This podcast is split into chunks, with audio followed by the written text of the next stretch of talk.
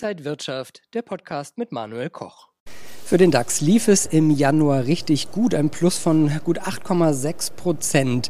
Aber die Märkte sind auch stückweise seitwärts gelaufen, weil Impulse gefehlt haben. Jetzt gibt es die Entscheidungen der Notenbanken FED und EZB. Können die Märkte jetzt ausbrechen? Darüber spreche ich mit Oliver Roth von Otto BHF Corporates und Markets. Schön, Sie hier an der Frankfurter Börse zu sehen. Ja, schönen guten Morgen. Herr Roth, es war ein kleiner Zinsschritt, aber ein großer Schritt jetzt für die Märkte in eine neue Richtung vielleicht sogar? Also was die Amerikaner angeht, äh, da sind wir tatsächlich, zumindest was die Erwartungen angeht, am Ende erstmal dieser Zinserhöhungswelle. Äh, da gehen schon wieder die ersten Richtung Herbst davon aus, dass es schon wieder Zinssenkungen geben könnte. Die Amerikaner haben also ihr Ziel erfüllt nahezu. Man war von ca. 5 Prozent ausgegangen, äh, was der Leitzins letztendlich erreichen wird. Da hat man noch ein bisschen Luft, aber das wird es dann wahrscheinlich im März werden. Während es bei der EZB auch so aussieht, dass wir noch deutlich Luft nach oben haben. 3% Zinsniveau ist sicherlich auch erwartet gewesen und unterm Strich bleibt dann, dass wir, was die Erwartungen angeht, eher ja Richtung 3,5 bis 4% gehen und deswegen wird natürlich jetzt schon wieder über den März nachgedacht, was da noch kommen könnte. Diese Zinserhöhungen, für wen ist das jetzt gut und für wen ist das schlecht?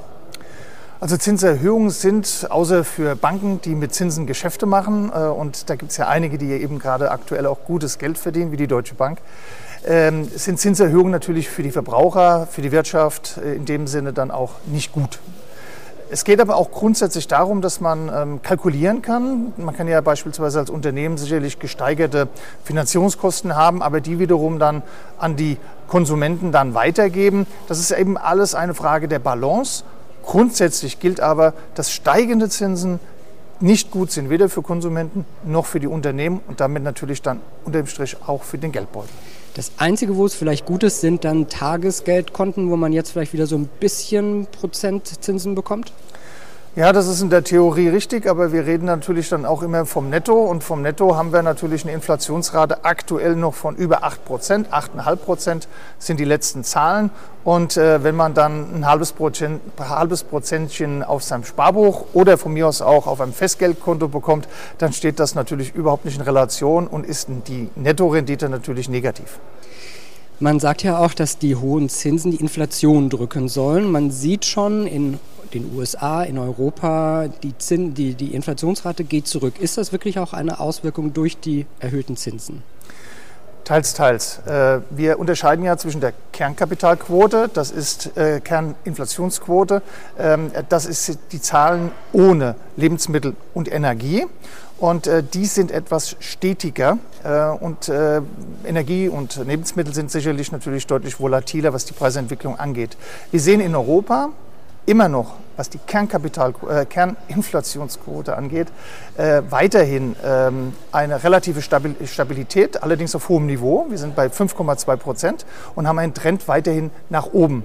Während wir in Amerika jetzt schon zum dritten Mal hintereinander einen Rückgang der Kerninflationsquote sehen. Und das wiederum zeigt, dass in Amerika der Trend definitiv von der Gesamtinflation wie auch von der Kerninflation negativ ist. Das ist gut. Das geht zurück. In Europa sehen wir eher, dass die Energiepreise, die ja deutlich runtergekommen sind, einen Großteil des Rückgangs bisher ausgemacht haben und wir bei der Kerninflationsquote weiterhin relativ hoch sind mit dem Trend eher nach oben. Da haben wir also noch ein bisschen was zu arbeiten.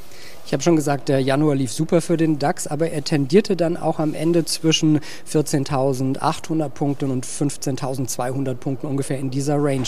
Kann es jetzt im Februar neue Impulse geben, dass man in die eine oder in die andere Richtung stärker ausbrechen kann?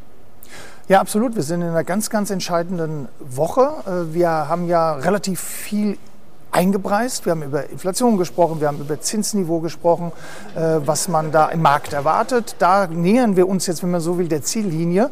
Und auch jetzt in dieser Woche natürlich mit zwei ähm, Zinsentscheiden, EZB und FED, äh, nähern wir uns jetzt so einer entscheidenden Phase. Wir sind charttechnisch relativ weit oben. Wir sind, äh, Sie hatten es gesagt, schon 8,5 Prozent insgesamt gelaufen.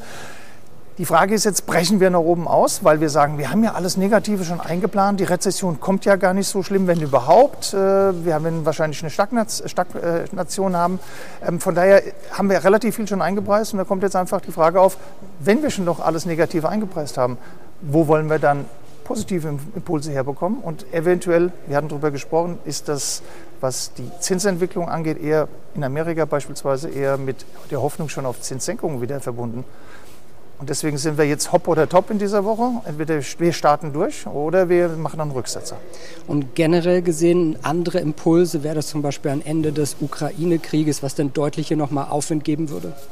Ja, genau. Wir haben natürlich äh, äh, nicht eingepreist, dass äh, der Krieg in der Ukraine schnell zu Ende geht. Äh, das wäre zum Beispiel nochmal ein zusätzlicher Impuls.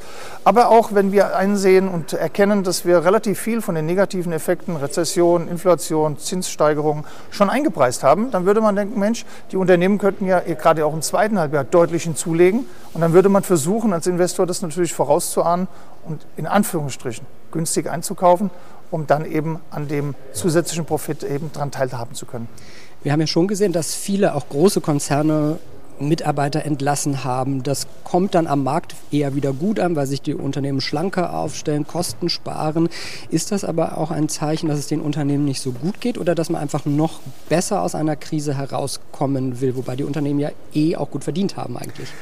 Also die Unternehmen haben gut verdient. Nehmen wir einfach mal SAP. Die haben natürlich einen, einen, tollen Gewinn. Die haben nicht den Gewinn, der von der Börse erhofft war.